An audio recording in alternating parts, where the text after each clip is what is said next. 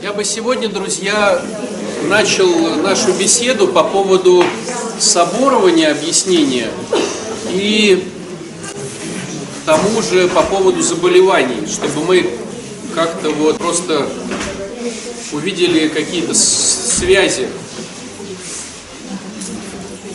Давайте начнем с соборования. Ну, все равно с чего начинать. Ну, просто с соборования начнем чтобы потом все понять. Смотрите, что такое соборование? Соборование – это такое народное название таинства.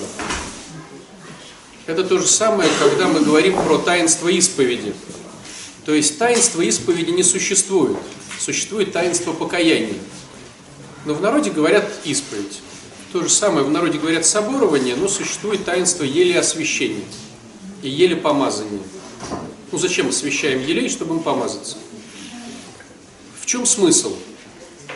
Если мы берем послание Иакова, это послание, которое в Новом Завете после Евангелия идет.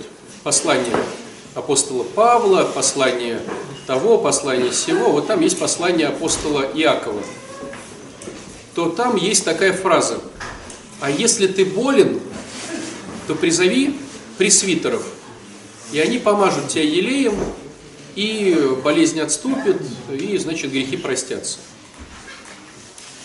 В чем очень важный момент, который мы, нарушая, лишаемся, лишаемся результата. Вот, допустим, берем исповедь. Почему порой исповедь не приносит облегчение и становление на истинный путь. Потому что мы исповедуемся, а не каемся. Понимаете? Поисповедаться – это признать свои ошибки. А покаяться – это иметь желание их не совершать. Ну, такой совершенно простой пример. Человек подходит и говорит, я исповедуюсь, что я курю. Его спрашиваешь, а ты будешь курить после службы? Конечно, буду. Потому что он исповедуется, а не кается. Покаяние – это я признаю и хочу больше не делать. А исповедь – это только я признаю. Ну, я исповедовать могу свои грехи, свою веру. Вот, допустим, если я в поезде еду с, там, с мусульманином, мусульманин говорит – я мусульманин, я говорю, а я христианин. Я сейчас исповедал свою веру. Просто признал. Понимаете, да? То есть исповедь, исповедание – это признание. Признание, что этот факт существует. Но это не покаяние. Покаяние включает в себя как признание факта, так и стремление что-то сделать, чтобы его не совершать. Понимаете? А нам кажется, что оно должно само. У нас вообще культура потребительская, и у нас э, в голове уже зашита модель само. Само похудеется, и поэтому продается безумное количество таблеточек. То есть я съем эту таблеточку, оно само похудеется. Вот. Если я съем этот порошочек, я вдруг петь хорошо начну. Вот. Или умные мысли полезут в голову, или что-то. То есть у нас культура потребления оно должно само при минимальном моем усердии. И поэтому тема не работает. А мы вроде как бы сделали, то есть мы-то пришли раньше всех на службу, мы-то отстояли в очереди на исповедь, мы-то поисповедались, стало быть, теперь оно должно само пойти. И если оно не идет, мы начинаем расстраиваться и обижаться. Но в, духовном росте всегда присутствует соработа человека и Бога. Человек сам по себе полностью работая не справится, и Бог, если человек лежит на диване, тоже не сможет ничего сделать. Со-работа. Есть, да? Вот то же самое, к сожалению, происходит и с таинством еле освящения, еле помазания. В народе существует такое мнение, если я приду на это таинство, да постою, да батюшки меня помажут, оно само что-то произойдет. Да, что рассосется? Рассосется болячка, и рассосется будущая болячка, не знаю, все рассосется, все швы рассосутся. Хотя, с другой стороны, мы слышим историю, что забытые грехи простятся, и простятся непонятые грехи. Ну вот представьте на секунду только ситуацию, что я кого-то убил и забыл. Ну у всех же свой уровень духовности. Ну правда. Как невозможно? Ну мы же забываем, как мы осуждаем. А, допустим, Ан Кронштадтский бы сейчас сказал, невозможно забыть, как осуждаешь. А мы он налево-направо судим, осуждаем и забываем. Почему нам не представить чисто гипотетически, что существует человек, который забыл, что он убил кого-то? А что тут такого? Муху задавил, бабушку тут задавил какую-то. Ну, не помню, трех, десяти, может, двадцать, я что-то не помню. Ну, такой духовный уровень. Представим этого человека. Это же пример. И вот этот человек приходит на соборование, постоял, заплатил там эти, сколько оно стоит, его помазали там батюшки, и чего, ему проститься забытый грех убийства? Понимаете, да? Хорошо, давайте по-другому сутрируем ситуацию. Он убил, но не понял, что это плохо. Ну, такое же тоже бывает, что человек не понимает грехи. И вот берем, утрируем эту ситуацию, убил человека. Считает, что злодея. Ну, он как бы ничего даже не считает. Ну, убил и убил. А что, это разве грех? Да ладно, а я не знал. И ему, его пособоровали.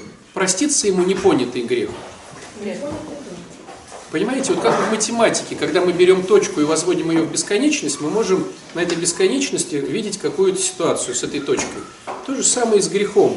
То есть вот когда ты имеешь какую-то идею, утрируй ее до бесконечности, и она же там тоже должна работать. Ведь для Бога любой грех наш больной. И нету такого, это же ну, такое католическое восприятие. Смерть, смертный грех, несмертный грех. Любой грех отводит нас от э, Бога. И в этом плане есть ну, прекрасная метафора по поводу э, сказки Гулливера. Я, может, уже делился этой метафорой. Если помните, после кораблекрушения Гулливера выкидывает на землю, он приходит в себя, пытается подняться, ему не подняться. Потому что каждый волосок прибит маленьким колышком к земле, у каждого пальчика кучу ниточек, которые его держат. Это очень хорошая метафора маленьких грехов, которые как бы ерундовские. Но порой это большое скопление ерундовских грехов также тебя держит а, на земле и не дает подняться духовно, как и один большой булыжник, который лежит на груди. Поэтому говорить о том, что Богу больше коробит вот это, а вот это не коробит, ты можешь осуждением поливать налево-направо и настижать себе тот же невозможность подъема духовного, как и убийство. Но как бы вроде тут просто осудил, а тут вроде как убил. Но зато ты тут осудил 20 тысяч раз, а тут просто убил один раз. И где вот оно тяжелее? Везде ты отходишь от Бога, и везде ты не можешь его увидеть. Или, допустим, в народе говорят, вот гомосексуалисты не спасутся, потому что написано, что мужеложник не наследует Царство Небесное. Вроде как да. Но если прочитать полную фразу апостолов, там написано «пьяницы», прелюбодейцы, мужеложники и так далее, и так далее, и так далее. То есть там прям целый список идет. Воры, злодеи. А мы вытягиваем из контекста и что-то говорим. Они не спасутся, ну окей, а, а вот эти спасутся. А про это вроде как думать не хочется, понимаете? А почему не спасутся? Потому что, не потому, что Господь приходит мужеложник, а Господь говорит, фу, ты мужеложник, иди от меня, ты не спасешься. Нет, просто в страсти человек забывает Бога и забывает про то, что есть покаяние. И забыв про покаяние, технически Бог бы и готов его спасти, а он забывает про Бога. Потому что страсть, она закрывает вообще историю с высшей силой, закрывает любая страсть. Даже обжорство закрывает страсть, шилоимство, стяжание всякого мелочевки у себя дома закрывает страсть. Когда люди ну, готовы убить за книжки, которые стоят дома. Это же все вот из одной же оперы. Ну, Бог где-то там, а это где-то здесь. Вот. Разбитый сервис какой-то, бабушкин, дедушкин или что-то. Ты готов убить там своих родственников за то, что они разбили, выкинули или подарили, продали этот сервис. Ну и, и в чем тогда? Да, некоторые узнают себя, да? Стало быть, это список просто идей, понимаете? Им шилаимщики тоже не спасутся, не потому что они плохие, потому что они забывают про Бога в этот момент. А в страсти ты вообще забываешь про Бога. Так вот, возвращаемся к нашему еле помазанию. Получается, какая история? Если человек болен, зачем звать пресвитеров? Вот давайте прям так. А если ты болен, запятая, призови пресвитеры. Почему призови пресвитеры? Почему не пойди сам к пресвитерам? Ну, логично, если ты болен, найди пресвитера. Ну, вот вспоминайте, в субботу, вчера, то бишь, было Евангелие про прокаженного, которого Господь исцелил и говорит ему, а теперь иди в храм к священникам и дай, что надо по закону Моисея. Иди сам в храм к священникам. Там же не, на, не сказано, раз ты исцелился, позови священника, он сам тебе домой придет, и ты ему дай, что по закону Моисея. Ты иди к священнику, ты иди в храм. А здесь другой текст. Призови священников. Мы призываем, когда сами ходить не можем. Совершенно верно. А если ты болен, то призови пресвитеров. То есть ты реально болеешь, что тебе не пойти самому в храм. Физическое, ну подожди, мы сейчас все по слоям снимаем. Физическое, психическое, эмоциональное, любая ментальная и физиологическая история, где ты, ну вообще вот плохо. Вот, призови пресвитеров. Смотрите, следующая фраза интересная. Не одного священника, а несколько священников. В чем интересность этой фразы? Есть ли понимание, что вот в наше время, вот давайте да, да, по-другому начну. В наше время на Санкт-Петербургскую епархию, как вы думаете, сколько пресвитеров существует? По количеству. Существует 600, из них 100 убираем неполевых игроков, администрация, начальники соборов, да, настоятели. То есть где-то 500 для ровного счета полевых игроков, батюшек, которые бегают по прихожанам. 500 человек на 5 э, миллионов Питера и Ленинградской области. 5 миллионов только в Питере. Я и говорю, 5 миллионов это и плюс Ленинградская область. 500 человек. Но ясно дело, что не все зовут священников, потому что многие неверующие. Но если даже взять 1 миллион, просто чтобы ровно считать, 1 миллион тех, кто хочет иногда осветить квартиру, пособоровать маму, причастить родителей престарелых, каких-то там э, немощных покрестить на дому. Вот давайте берем миллион как бы лояльно относящихся к церкви, пускай не ходящих в храмы, но, но как бы уважающих. Миллион. 500 батюшек. Кто у нас тут это шурупит? Миллион разделить на 500. Это 100 тысяч разделить на 5. 20 тысяч. 20 тысяч на одного батюшку. Убираем еще как бы нелояльных, даже если 10 тысяч на одного батюшку. 10 тысяч. В день надо ходить в году 365 дней. То есть три, три раза ходить, это три человека, если, если к трем человекам ходить, это будет год, это надо к шести человекам ходить в, в год, в день шесть человек надо обеспечивать из 10 тысяч. Это мы утрировали, утрировали, и даже утрируя, на одного батюшку в день должно быть шесть посещений. Шесть посещений. Понимаете, да? Подождите, подождите, ну что, я просто логику потом потеряю. Где вы видели, чтобы так батюшка бегал? Не зовут. Еще меньше народу, кто зовет. Понимаете, да? Но потому что батюшек мало. А где вы видели, чтобы два батюшки прибегали? Ты хочешь осветить свои хоромы.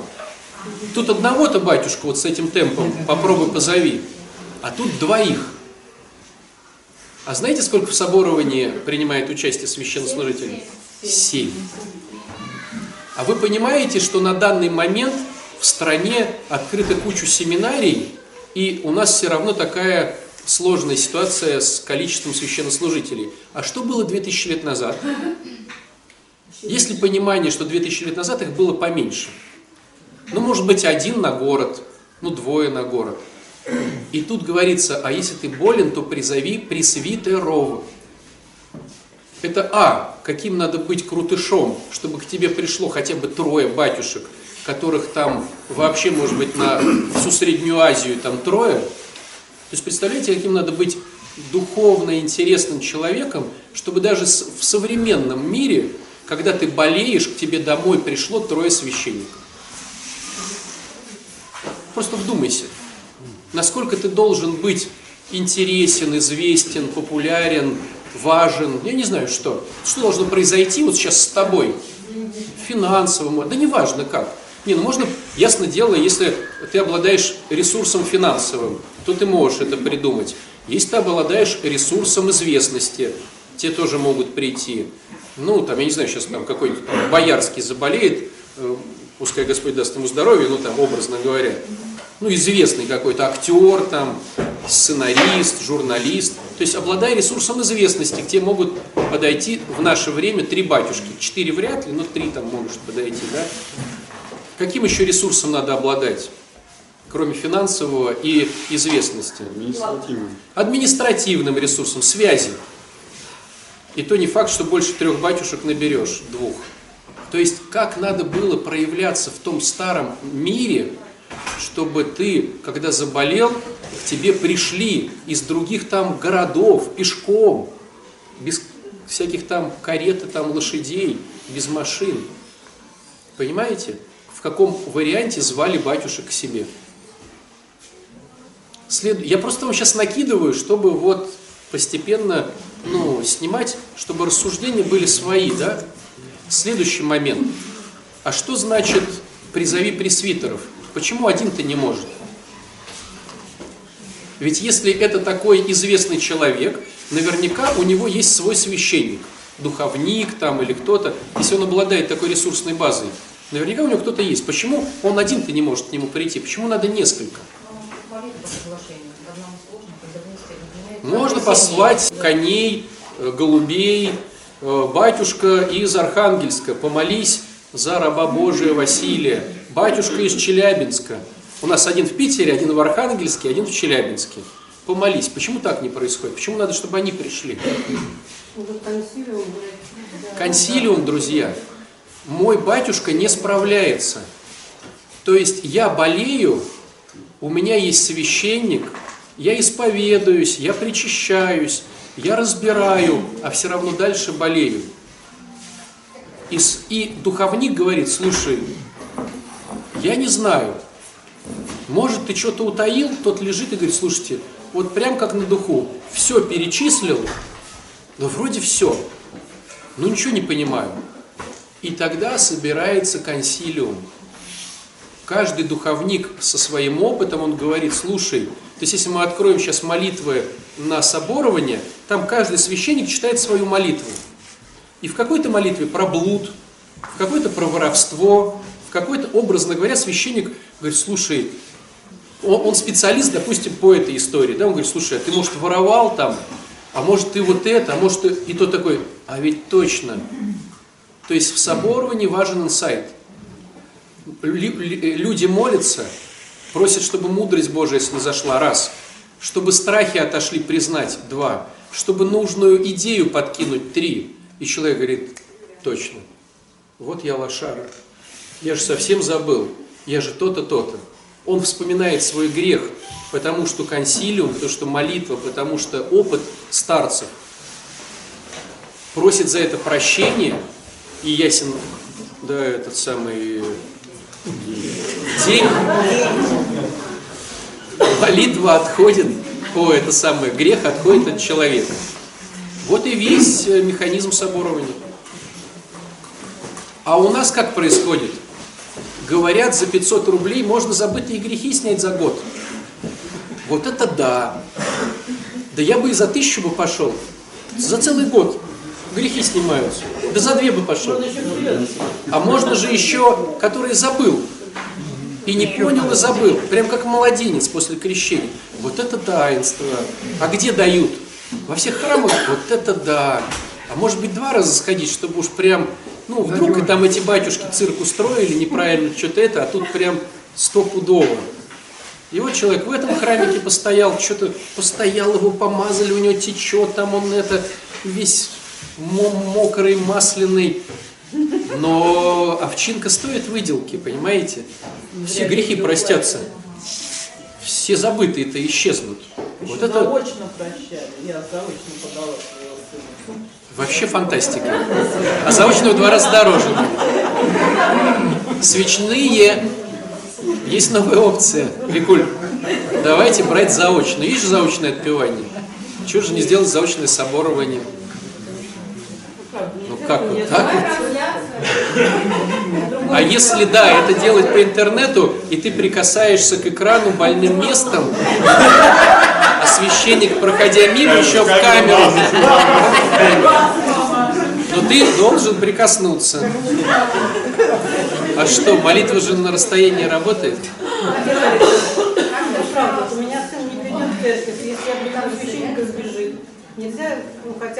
У. Можно, дочь моя? Но я не слышу звон монет в моем кармане. Деньги, это вы знаете, для меня вторичные. А для меня нет?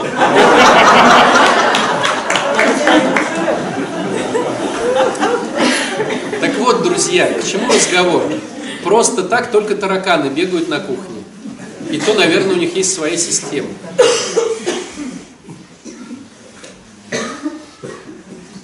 такая давнишняя поговорка, я как-то дома применил, мне дети говорят, а что такое тараканы? Но, да, но люди взрослые понимают, о чем идет речь. Прошедшие все коммуналки и так далее, и так далее. Так вот, сами только тараканы бегают. Все остальное надо приложить усилия. Поэтому, если ты хочешь прийти, чтобы тебя там помазали, и оно все как-то улетучилось, так не работает. В идеале схема такова, что ты ходишь, исповедуешься, ты понимаешь, что не отходит у тебя душевная боль, эмоциональное расстройство, депрессия, или просто физически что-то не заживает, там ранка какая-то сочится, ты уже и то, ну вспомните 13 лет кровоточивую, да, которая истяжала все, все имущество на врачей. Вот ты прям понимаешь, что, ну тут ведь, друзья мои, смотрите, это исходя из концепции, что болезнь-грех – Болезнь не всегда грех. Порой болезнь – это радость, потому что ты со своей здоровой ногой не побежал, и тебя машина не сбила. Болезнь порой – это чтобы ты что-то понял другое. Или чтобы ты порой был более, как сказать, сострадателен к, друг, к болезни других людей. То есть не пережив болячки, мы не умеем сострадать. Вот. Поэтому болезнь это не тире только грех. Но все же, если это грех, то тогда исповедуемся, смотрим, исправляемся, пробуем опять по-другому. И вот ты источился, ты уже вот такой сидишь, и я не знаю, у меня тупик. И священник твой говорит, слушай, ну вот все, что знал, сказал. Ну давай позовем еще кого-то из отцов. И вот отцы собираются, и что-то говорят, и как-то молятся, и вместе, и переживают. А никакими деньгами на самом деле ты не заставишь батюшку искренне молиться. Поэтому вызывание священников манипуляции финансового дохода не сдвинет эту телегу с места. И никакими связями. Священник молится искренне, если он молится искренне. А молится он искренне, если переживает за тебя. А переживает за тебя, если ты в Боге растешь. Поэтому деньгами можно позвать и 20 священников, но эффекта не будет. Вот. Поэтому здесь лучше вот искренностью звать священников. А теперь что происходит в наше время? В наше время стоит толпа из 100, 200, 300, 500 человек, которых батюшки не знают, которые бегают по рядам, быстро помазывая, пока один быстро читает.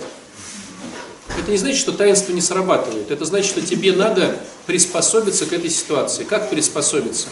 Обязательно было бы здорово поисповедоваться. Обязательно было бы здорово проанализировать. Если болячка грех, то, Господи, что во мне не так? Обязательно помимо исповеди иметь желание убрать эту историю из своей жизни. И даже придумать, может быть, какие-то стратегии, как ее убрать и, приходя на соборование, слушать свое сердце. То есть даже если мы бегаем по рядам, и мы тебя не знаем, ты слушай свое сердце, потому что оно откликается на таинство. Прям стой и спрашивай, Господи, может, что-то еще забыл? Может, еще что-то вот прям э, не учел? Может быть, еще где-то вот как-то вот упустил? И то, что тебе приходит, порой даже здорово записать, потому что сейчас пришло, в одно ухо. Пока батюшка добежал второй раз тебя помазывать, ты стоишь и думаешь, вот баран. Реально же вспомнил какую-то штуку и забыл. Поэтому можно даже и записывать. Вслушивайся в текст. Текст это не абракадабра. Текст это то, что может навести тебя на мысль. В тексте есть слова, которые ключевые для наших грехов. Когда читается текст, ты можешь в чем-то вдруг соединиться с какой-то своей историей, которую ты не понимал, не, недооценивал, не понимал тяжести. Ну вот, если вы помните по себе или видели людей в миру, и человек сделал там 10 абортов, ну и что? Вот все смеялись про убийство. А что, аборт это не убийство? А сколько людей в миру делает аборты и не считает это плохим? Ну, разве нет такого? Вы разве не знаете таких людей? А люди, которые работают в абортаре, врачи, которые к этому призывают, разве не так? А мужья, которые на это сподвигали своих жен не один раз. Да вот у нас таких людей такое много. Вы убил и, не за, и забыл. И все смеются. Да сплошь и рядом, друзья. Сплошь и рядом. Вот. С этим понятно? Вопросы какие-то есть? Я просто перехожу к более глубокой теме, да, именно про болячки. Почему возникают болячки? Болячки возникают, потому что мы как машины имеем топливо Бога, то бишь любовь. Как только любовь нас покидает, мы начинаем неправильно работать. Но мы универсальные машины. Если сейчас в машину с бензиновым двигателем залить дизельный, дизельное топливо, то она может сломаться. Но если залить в какую-то там Ниву или что-то еще, она какой-то, может быть, еще проедет немножко. А мы супер Нивы, скажем так грубо. То есть мы можем работать и на злости, и на гневе, и на мести, и на раздражении. Мы можем на этом работать топливе, но недолго. Мы все равно ломаемся, и болячки у нас открываются. Так вот, сложность заключается в том, что порой мы не понимаем, что это мы делаем неправильно. И вот я хотел сегодня поговорить, почему мы не понимаем, что мы делаем неправильно. Все дело в том, что каждый из нас, как бы он ни хотел, находится в трубе своих мыслей. Труба своих мыслей. Труба нравственности. Труба хорошо-плохо. Труба правильно-неправильно. То есть у каждого из нас есть труба, внутри которой нормально, а вне трубы страшно. И формируют трубу вот как раз-таки эти страхи, которые идут откуда? Из социума и из детства. Ну, понятное же дело, если тебя сейчас взять и родить во втором веке в Японии – то у тебя будет другая труба. Нравственности, хорошо, плохо, правильно, неправильно. Ну, допустим, у тебя сейчас труба убивать плохо. А, допустим, родился бы во втором веке в Японии, убивать было бы нормально. Ну, я так грубо, ну понимаете, да? Так вот, вот эта труба, которая сформирована твоим социумом, а социум это окружение плюс время, котором было это окружение – Потому что, живя в Советском Союзе 90-х годов, была формирована одна труба, а живя в Советском Союзе 30-х годов, формировалась другая труба, понимаете, да? И плюс ко всему, детство – это еще родители. Можно жить в Советском Союзе с одними родителями, в Советском Союзе с другими родителями. И в результате мы это называем личностью. Личность – это совокупность точек зрений, концепций, убеждений конкретного человека. Не вылететь из этой трубы. Самый простой пример понять, что эта труба невидимая, но самый простой пример такой вот совершенно дурацкий, но понять, что ты в трубе, это прически и одежда, которую мы носим. Есть ли понимание, что когда мы смотрим на фотки 80-х годов, мы смеемся над прическами этих людей? Ну, этот вот, допустим, барашек этот был, когда это химия, химия, брюки клеш, вот эти вот, ну, понимаете, да? То есть, если сейчас мы бы рассматривали эти фотографии, это было бы как-то забавно. И чем дальше мы по истории идем, тем забавнее люди одеты и имеют прически. Ты, когда утром проснулся, ты думал, что ты выбираешь свою прическу и ту одежду, в которой ты находишься. Это не так.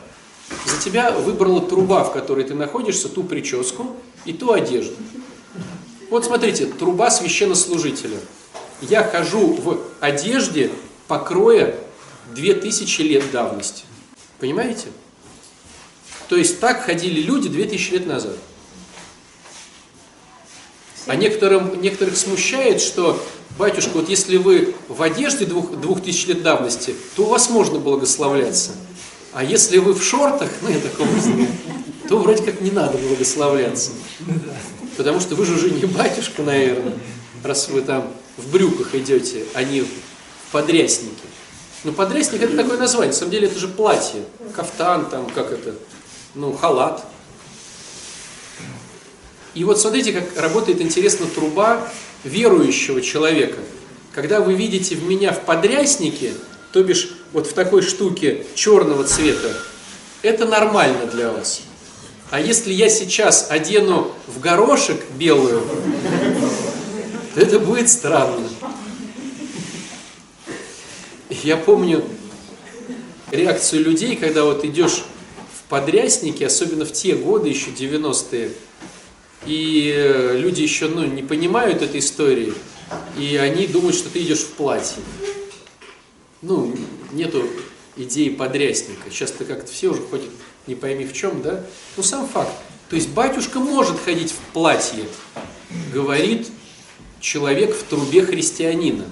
А человек, который в трубе мирянина, он как-то странно посмотрит на батюшку, ну как на мужика с бородой в платье. А ведь бывают подрясники красного цвета, пасхальные, белого цвета. Вот. И для одной трубы это нормально, для другой трубы это возмутительно. Понимаете? Возьмите другую сторону. Для одного батюшки нормально, что женщина пришла в брюках. Его труба никак не реагирует на это. А для другого батюшки, что там в брюках женщина, это кощунство, глумление над Русской Православной Церковью, извращение, греховность и ну, так далее, и так далее. То есть разные трубы, сформированные разными просто моментами жизни. К чему нам это нужно знать? Самое важное, к чему я это говорю, очень часто заболевания бывают иммунного плана – иммунного плана это рак, туберкулез, ВИЧ-инфекция, гепатит. Что там еще бывает? Ну, когда оно есть, допустим, туберкулез, есть почти у всех эта палочка, но у кого-то она просыпается, да, и начинается открытая форма. М? Диабет. Диабет может быть, да, соглашусь. Вот. А к чему разговор весь идет? Начинает человек заболевать иммунными заболеваниями с понижением иммунки, да, когда он находится в трубе, труба не дает ему выскочить наружу, ну, допустим, человек еще понимает, что он, в принципе, генетически лет 30 проживет, а жить невыносимо. Прям невыносимо. Прям тупик. А жить еще 30 лет. А выйти за рамки он не может по-другому. Ну, давайте самый дурацкий наш пример. Муж издевается каким-то образом, неважно, физическое насилие, психологическое насилие, что-то. А труба говорит о том, что развестись не имею права. Ну, венчанный же брак там или что-то еще, да? Ну, какая-то труба сформирована. В нашем роду никто не разводился. А куда я денусь, это его жилье. Ну, не, сейчас не перечисляем. Труба. Труба – это то, что не дает нам возможности вы, вы, выпрыгнуть за пределы нашего мировоззрения. И человек говорит, еще 30 лет жить, а жить невыносимо. Что надо сделать? Надо закончить эту игру. Но, опять же, труба говорит, как ты закончишь эту игру? Что ты возьмешь и повесишься, ты что? Это невозмутимо, это, ну, это нельзя, это, это нравственно, это духовно, все плохо. И тогда включается помощь организма. Иммунка падает, а там уж порвалась, где, где, где легче рвется. У кого-то раковые заболевания пошли, у кого-то туберкулез открылся. Кто-то там где-то зубы полечил и гепатит подхватил. Непонятно на чем. ВИЧ-инфекция. Да все что угодно. Просто венерологическое заболевание. Все что угодно. И все. Что делать в таких случаях? Ну, есть два варианта. Либо понять эту ситуацию и принять ее, ну, так, так, так, окей. Да, правда, хочу побыстрее выйти из игры. Ну, самый такой неконструктивный способ. Либо понять, как тебе выбраться из этой трубы. Потому что жизнь продолжается, и можно, можно уйти от насильника, можно уйти с этой работы, можно перестать жить в этой квартире. Ну, все что угодно но, как правило, мы со стороны видим выход, а человек реально его не видит. И вот отчасти соборование – это еще найти выход из своей трубы. Понимаете идею? То есть мое заболевание связано с тем, что я не только грешу, а с тем, что я не хочу жить. Это отчасти очень большой грех, да? То есть Бог тот дар, который подарил, я не выбираю. Но заболевший не может так себе честно ответить на этот вопрос, потому что уровень честности должен быть ну, такой, протренированный. У нас порой уровень честности на миллиметр очень слабый. А тут как бы взять и прям по-честному признать себе, что, ну, если по-честному жить не хочу. Надоело. Хочу выйти из игры. И вот понимание того, что тебе подарили, а ты не хочешь пользоваться, это и есть грех. И вот понимание, а как уйти из этой ситуации, это и есть инсайт.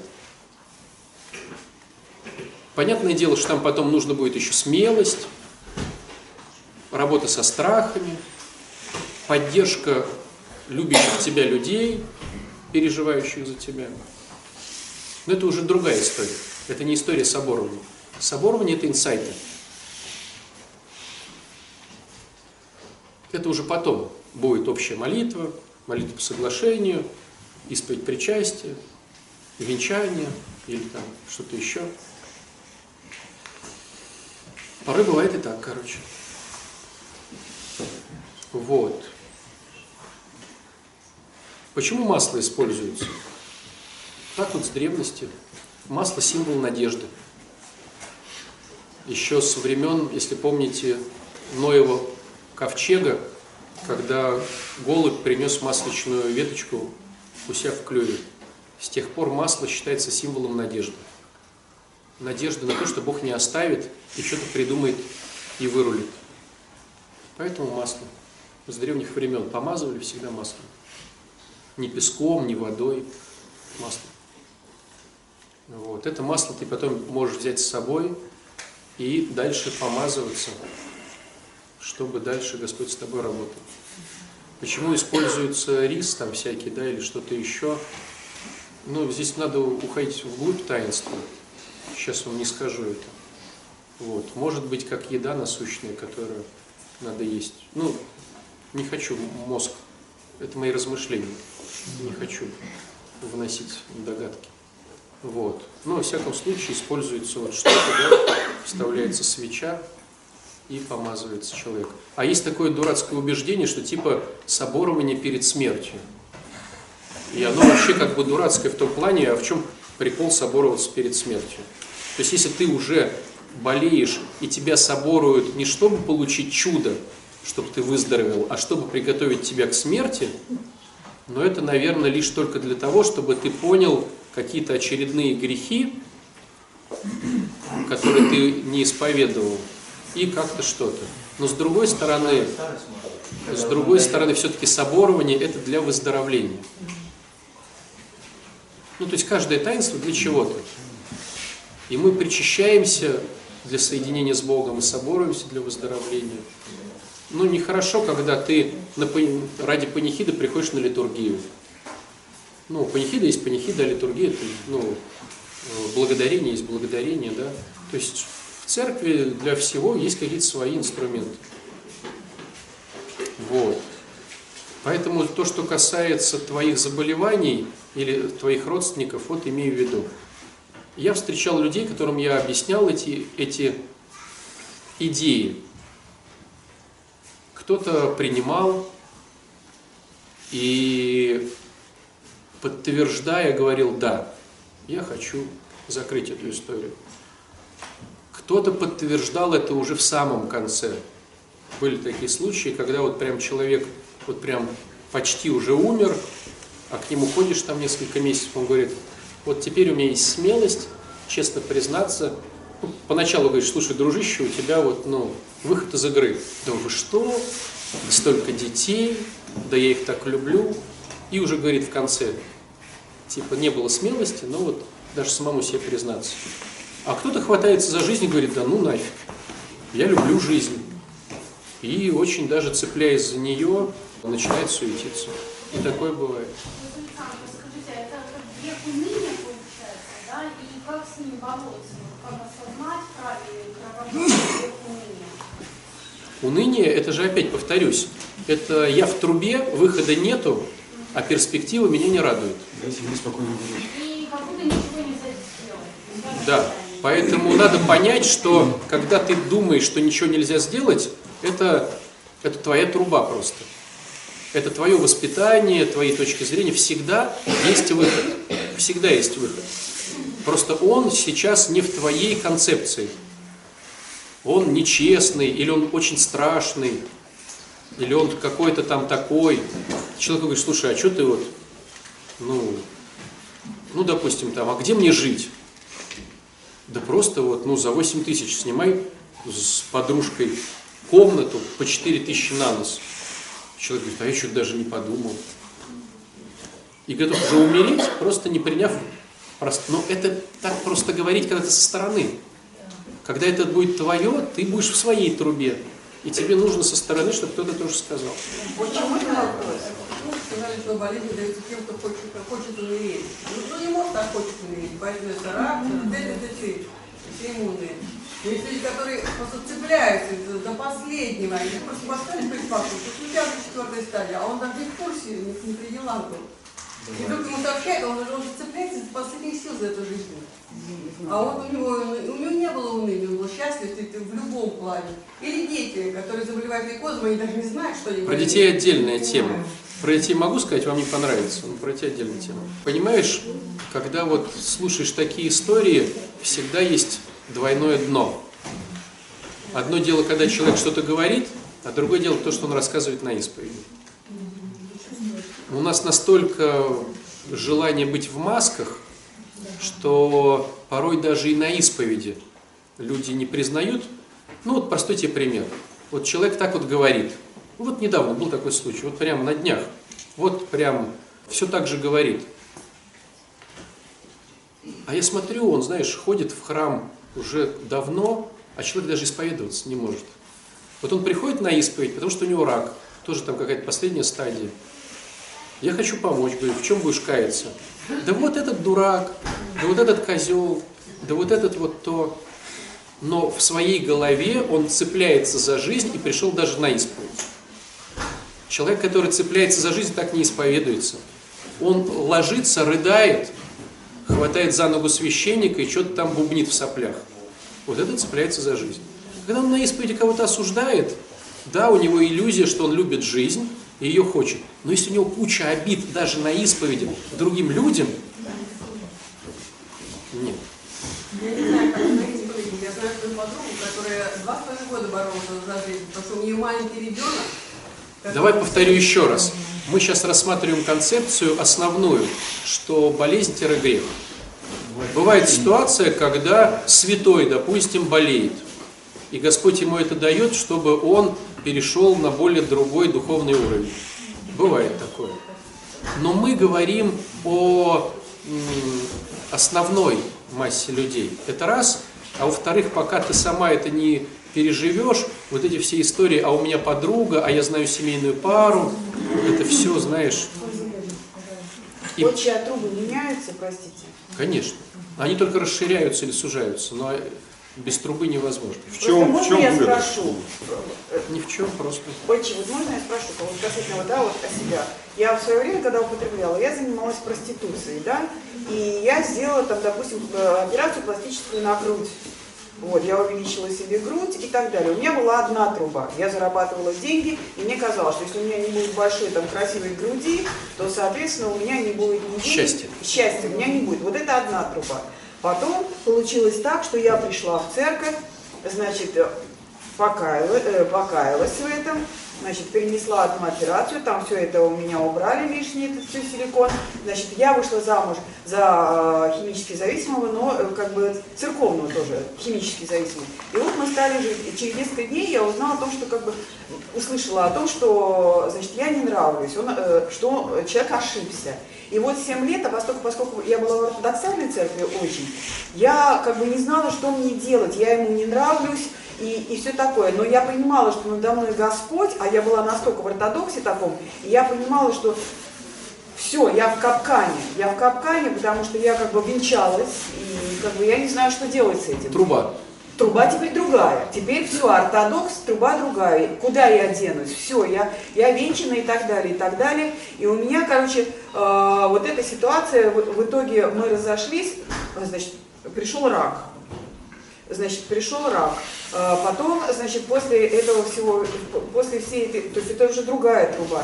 И вот я к чему, что можно переходить из трубы в трубу. Вот. И в конечном итоге я потеряла мысль.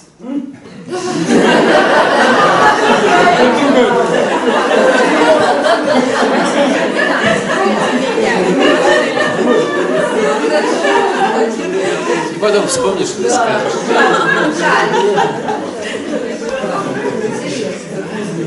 Трубы могут меняться, друзья. Но они как-то расширяются, сужаются. Какая-то концепция остается, но они как-то, да. Мы всегда в трубе. Отец Александр, но если вот мы в ней живем, ну она для чего-то нужна, значит. Да, да, труба чем- нам нужна. Вот, смотрите, в чем труба, вот смотрите, вот труба помогла тебе выжить. То есть то, что ты сейчас живой сидишь в храме, это благодаря твоей трубе. Это благодаря тому, что у тебя есть какие-то установки, какие-то убеждения, иначе тебя давно могли убить, там, умереть. То есть труба нужна.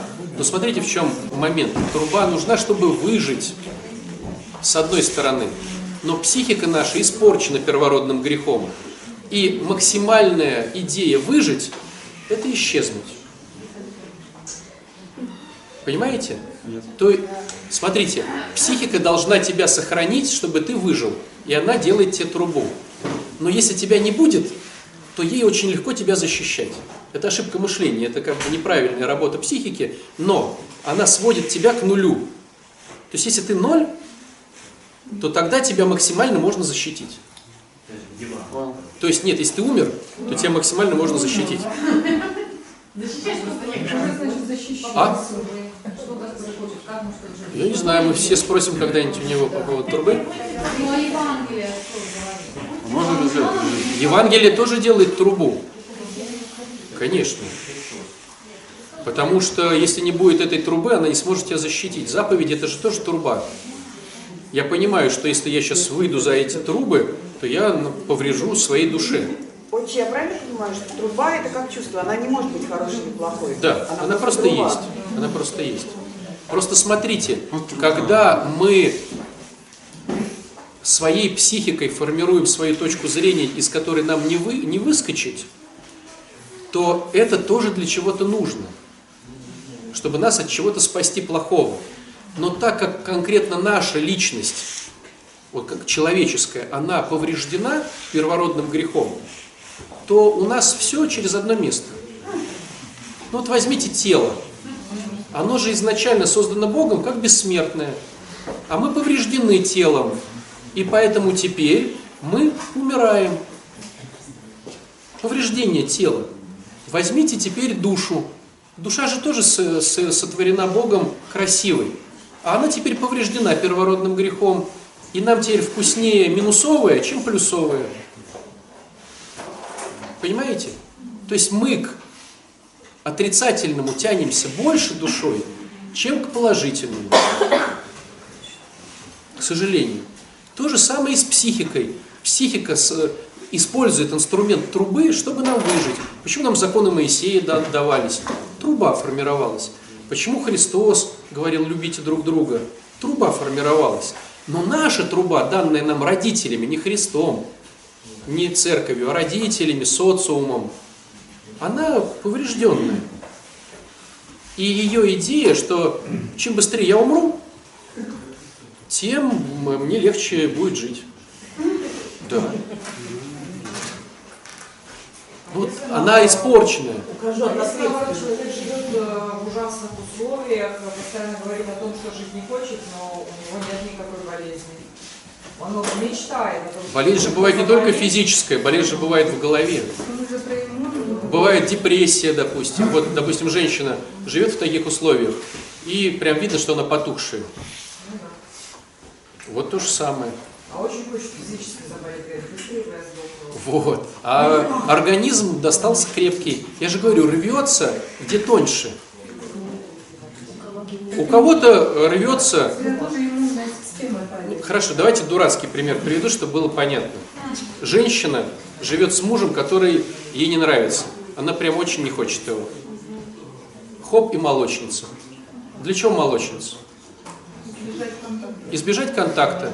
А бывает, когда рак матки? А почему у одной молочницы, а у другой рак? Потому что что легче, то и рвется. Понимаете? У кого-то, а кто-то крепкий, как конь. И у нее просто депрессия. У нее нету молочницы, у нее нету э, рака матки. У нее просто депрессия, чтобы он от нее отвалил. Или раздражение включается. У всех рвется, где слабее. У кого здоровье хорошее, порвется на депрессии. У кого с психикой нормально, порвется на здоровье. Когда рвется опорная система, Да, кстати, а позвоночник как вылетает, совершенно верно. Бах, и прям из, с поясницы, или шейный отдел, или центральный отдел. Откуда это все? То же самое. И ты уже ходить не можешь. Да труба, труба, которая говорит порвись. Просто у каждого рвется там, где слабей. Мы же все же разные. А если дети болеют там, ну, обыкновенными болячками, там, хроническая простуда, недержание, еще чего-то? Есть разные схемы. Слушайте, друзья, бывает, дети привлекают так внимание. Потому что родитель, хоп, и уже у кроватки сидит, и сказку на ночь читает. И ребенок вольно-невольно включает этот механизм манипуляции, даже не осознавая, чтобы, э, чтобы лишний раз... Нам уже всем нужна любовь. Но я вот так, к сожалению, могу получить любовь через задницу. Ну вот так вот. Ну, к сожалению. Бывает такая схема, а бывает схема жестче. Родителю выгодно, чтобы ребенок исчез из жизни. Это жестче. То есть, когда порой разговариваешь с родителем, но это очень сложная беседа, это прям, то есть на это решаются люди, которым прям важно-важно, потому что когда в лоб сразу говоришь родителю, ты хочешь, чтобы твой ребенок умер, ну, там тебя могут закидать гранатами. Но если он проанализирует самоанализом, то он может увидеть, что ребенок ему мешает. Продвигать его планы, надоел, то все пятое, десятое. И ребенок, чувствуя это, выходит из игры. Потому что у детей есть такая дурацкая черта, все, что плохое происходит, это из-за меня. Мама развелась с папой, значит, из-за меня, папа гуляет, значит, из-за меня, папа грустный, мама грустная, из-за меня. А если из-за меня, а я еще пока любовь, я готов выйти из игры, чтобы им стало хорошо. И опять же рвется, где слабее. У кого-то рак, у кого-то то, у кого-то все. Но до родителей это очень сложно. То есть я вот сколько видел этих ситуаций, Один или два раза я всего лишь, лишь э, осмелился сказать, и то не был понят. Но осмелился, потому что там, ну, там такое отрицание идет. Ведь тут же еще защищаешь свои убеждения. Ведь мы же все играем красивую маску. Ведь мне надо же быть жертвой, а внутри... И вы знаете, вот эти люди, которые, вот э, ты говоришь, вот цепляются за жизнь. Людей, которые цепляются за жизнь, их видно сразу. Они пьют мочу осла трехдневной давности ночью. Они там вот это, они то, они уже эзотерики. У них уже там это, они в храме восемь свечей левой рукой. Вот понятное дело, что они безумные, но это говорит о том, что им нужна жизнь. Когда вот эта история «лечите меня», это сразу стопудово, ну, человек вот прям подыгрывает. Потому что он говорит, ну давайте, лечите меня, лечите. Ну так, с сарказмом. А тех, кто хочет бороться за жизнь, их сразу видно. Они православные йоги, занимающиеся там этим. Ночью семицветики там они едят на, на кладбище. Они потом в этом... А что вы думаете, это что, это все из исповеди?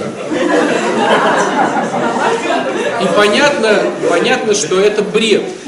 Но понятно, что человеку нужна жизнь. И он пьет эту мочу осла. Правда. Что только люди не делают, когда хочется жить. Читают все эти книжки, то, все. Сразу видно, о, просто... Не, по врачам это, по врачам бегают и деньги последние дают, это не хотят жить. Это не об этом. По врачам это лечите меня, я вам отдам все деньги. Это как раз таки хитрое подыгрывание перед родственниками. Смотрите, я вот все, а они сволочи ничего. Я к чему хочу сказать, что это безумие можно направить в правильные ворота, просто объяснить ему, что моча осла не помогает, а надо вот, допустим, исповедоваться, причащаться. Но зато есть материал, с чем работать. Просто он безумный. А когда человек говорит врачи, химиотерапия, что-то еще, это говорит о том, что с ним даже непонятно, как работать. То есть он подыгрывает своему сценарию. Он верит, что его химиотерапия спасет, что так по-другому рак не лечат. Я и говорю про это. Батюшка, в 20, ой, в 20, 85 году я был известным личностью Академии, да? Ну, у меня дипломат всякая фигня. И у меня Лена спросила, говорит, спросил батюшки, может кто-то тебе ответит на этот вопрос, почему после 85 года у тебя резко все пошло все хуже и хуже и хуже. Я говорю, да Господь сгла- так, сглазили просто. Господь так. Я, я ей сказал, говорю, как Господь благословляет. Она говорит, не может Господь благословлять на такие вещи. И зачем ты вставил фразу «я был известной личностью»? В том смысле, что я мог тогда захотеть, что захотел, то и брал. И пять, и восемь, и десять батюшек признать к себе. Они за меня молились. Духовник что говорит? Духовник сказал, иди отсюда, и больше этих вопросов не знаю. И он, я вот до сих пор Лена спрашивает, ну хоть у батюшки спроси, почему он тебя допустил к себе? Я говорю, Лен, он мне сам сказал. Ну, не- Друзья, мы не- все это узнаем, Ну, нет. когда выздоровеем окончательно. И спросим у Господа, Господи, а что ты допустил брату? Бог говорит, ну что там, 30 подожди. Господи, подожди со мной. Меня тут заслали узнать. Не, ну я теперь правда боюсь, потому что у меня есть сестра и внучок на два года. Я хочу для него пожить. Вот правда хочу. А Нам нужны боюсь. футболки в приходе, не есть трудно.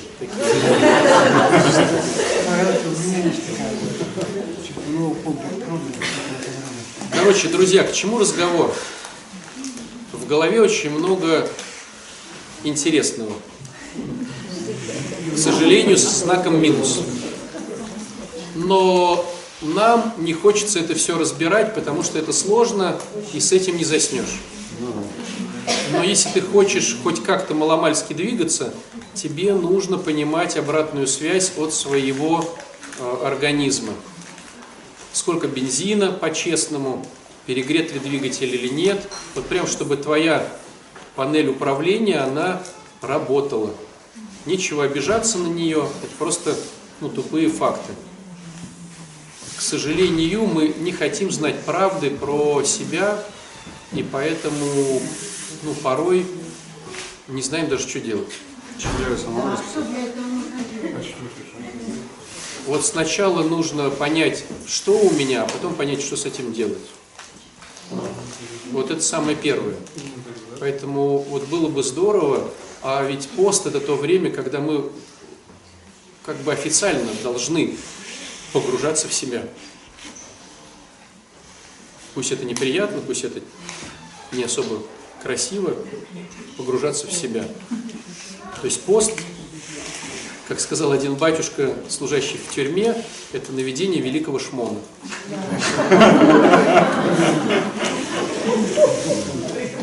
Вот. Поэтому, друзья, давайте поститься дальше. Аминь. Аминь.